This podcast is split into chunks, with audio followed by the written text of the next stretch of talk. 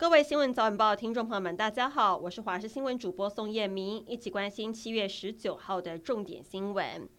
桃园市龙潭区的盛庭路一间汽车检验厂，昨天上午七点多，突然跑进了一只独臂的台湾猕猴。这只猕猴在工厂当中走来走去，东张西望。汽车检验厂老板见状，赶紧通报市府农业局，而动保处人员到达现场之后，立刻抓捕带回。但事后却传出，这只台湾猕猴疑似被注射了镇定剂之后昏迷不醒，最后身亡。而桃园市农业局也证实了这项消息，但强调处理过程都符合标准作业程序，猕猴死亡原因仍有待厘清。新北市中和区有妇人牵着西藏藏獒出门。藏獒见到另外一名简姓饲主所遛放的狐狸犬，居然暴走，死咬住狐狸犬的腹部不放，狐狸犬重伤送医不治。动保处获报查处，对于獒犬的饲主开罚新台币十一万元罚锾，并且应该要参加动物保护讲习。台北地方法院七月七号对文化部、世新大学、金马奖执委会、果子电影跟米仓影业等十余个单位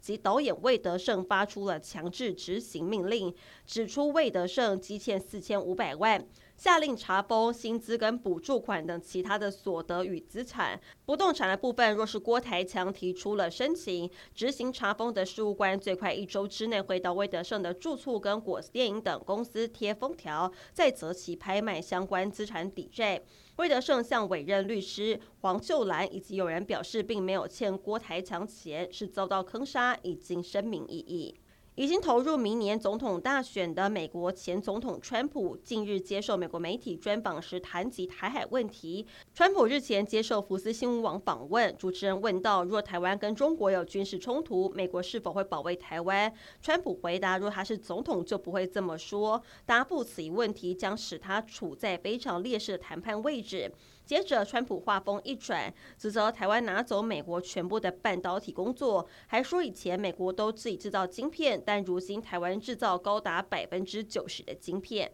一名驻南韩美军二等兵金恩因为违纪，原本应该返美接受惩处，不料他在南韩机场入关之后又掉头蒙混出关，而且混入了旅行团前往板门店非军事区参观。结果利用参观之便，金恩便越界进入了北韩。目前他已经遭到北韩扣押，美国正设法通知家属，并透过瑞典跟南韩、北韩交涉放人。南韩联合参谋本部表示，当地时间今天凌晨三点三十分到三点四十六分，北韩发射两枚短程弹道飞弹。飞弹从北韩的顺安一路升空，最后落入了南韩的东海海域。目前，南韩正在根据搜索的参数来研判北韩发射的是何种飞弹。由于美国昨天刚证实，一九八零年代以来首次有一艘战略潜舰停靠在南韩的釜山港，加上美国、南韩宣布成立合资商小组，因此南韩分析研判，北韩今天射飞弹回应美韩的军事互动。